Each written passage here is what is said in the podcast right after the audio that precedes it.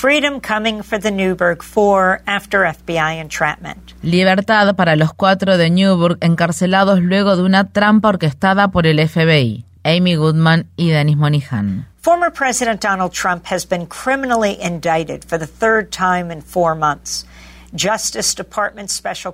El expresidente de Estados Unidos, Donald Trump, ha sido imputado penalmente por tercera vez en cuatro meses. En la imputación presentada por el fiscal especial del Departamento de Justicia, Jack Smith, se exponen los intentos de Trump por revertir su derrota en las elecciones presidenciales de 2020 para permanecer en el poder. Dentro de los cuatro cargos señalados en la acusación, uno de ellos es conspirar contra los derechos civiles de los ciudadanos estadounidenses en en cuanto a que sus votos sean debidamente contabilizados. Los republicanos que apoyan a Trump repiten como loros el mantra acerca de que todas las investigaciones son parte de una casa de brujas diseñada para impedir que el expresidente recupere la Casa Blanca en 2024. Sin embargo, diversos analistas jurídicos han elogiado la estrategia detrás de la histórica acusación, la cual se centra en Trump sin añadir acusados adicionales ni otras complicaciones que pudieran entorpecer un juicio rápido. En una breve declaración pública brindada el 1 de agosto, después de que se divulgara la acusación, el fiscal especial Jack Smith manifestó. I would like to thank the members of the Federal Bureau of Investigation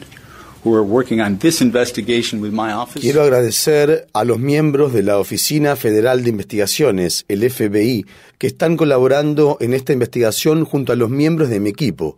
Estos hombres y mujeres son servidores públicos del más alto nivel y es un privilegio trabajar a su lado. These women and men are public servants of the very highest order, and it is a privilege to work alongside them.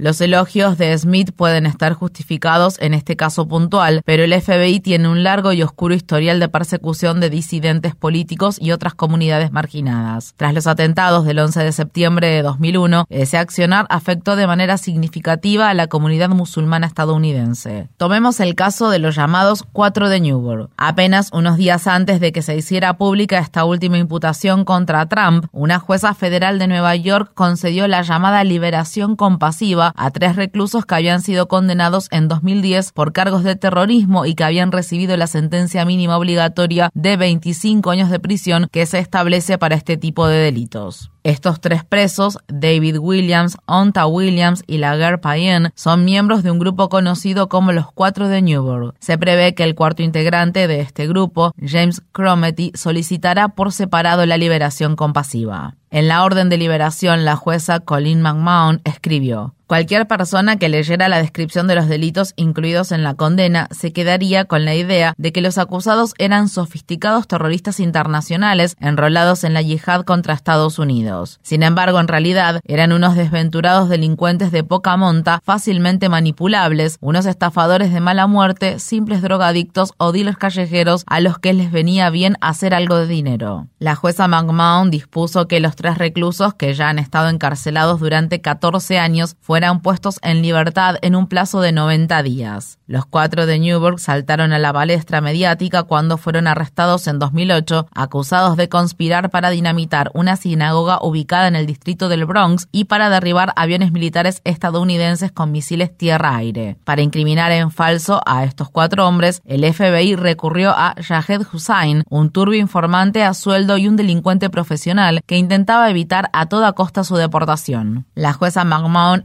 escribió al respecto. El FBI inventó la conspiración, identificó a los objetivos, fabricó los dispositivos, convirtió en delito federal lo que originalmente habría sido un delito estatal y trasladó a tres de los cuatro hombres a Connecticut para que observaran las supuestas bombas y los lanzamisiles Stinger. Hussein condujo a los cuatro hombres en su automóvil hasta la localidad de Riverdale ya que ellos no tenían manera de ir por su cuenta. Luego, él mismo ensambló la supuesta bomba, dado que el infortunado Crometty, a pesar de su gran no pudo entender cómo hacerlo y le indicó a Crometty cómo colocar el artefacto. La jueza viene cuestionando desde hace largo tiempo la conducta del gobierno en esta elaborada artimaña de instigación al crimen, además de expresar su descontento por verse obligada a condenar a los acusados a la pena mínima obligatoria. El hecho de que lo que hizo el gobierno fuera legal no lo convierte en justo, escribió McMahon al ordenar la libertad compasiva de los tres hombres. Los cuatro de Newburgh son solo un caso dentro de una larga lista de persecuciones judiciales instigadas por informantes que incriminaron falsamente a personas de la comunidad musulmana. Stephen Downs preside el Consejo Directivo de la Coalición por las Libertades Civiles y representa a David Williams, uno de los cuatro de Newburgh. En conversación con Democracy Now! expresó.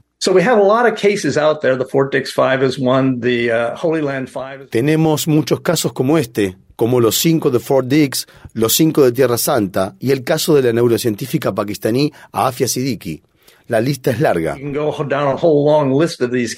Downs se desempeñó también como fiscal principal de la Comisión de Conducta Judicial del Estado de Nueva York. En la entrevista con Democracy Now! añadió. Uh, uh, este fue el procedimiento estándar del gobierno estadounidense inmediatamente después de los atentados del 11 de septiembre de 2001. Inventaron la mayor cantidad posible de supuestos terroristas para mostrar a la opinión pública que estaban trabajando, que sabían lo que hacían, que mantenían la seguridad de Estados Unidos. Si no podían encontrar terroristas de verdad, y no podían porque realmente no había terroristas de verdad, tenían que crearlos, y eso es lo que hicieron. El proceso judicial contra los cuatro de Newburgh fue un caso motivado por cuestiones políticas. Estas cuatro personas no podrán recuperar los 14 años de vida que han perdido, seguirán en libertad condicional, sujetos a poder volver a prisión y continuarán siendo considerados delincuentes con todas las cargas que conlleva esa designación. Mientras tanto, en octubre pasado, uno de los principales fiscales federales del caso de los cuatro de Newburgh, David Raskin, se sumó al equipo de fiscales que investiga a Trump por el manejo indebido de documentos clasificados en la residencia que el expresidente posee en el resort Mar-a-Lago. El fiscal especial Jack Smith tiene por delante un enorme desafío, llevar adelante el juicio por el intento de golpe de Estado de Trump y a la vez situarse por encima del ampliamente documentado historial de persecuciones políticas cometidas por el FBI.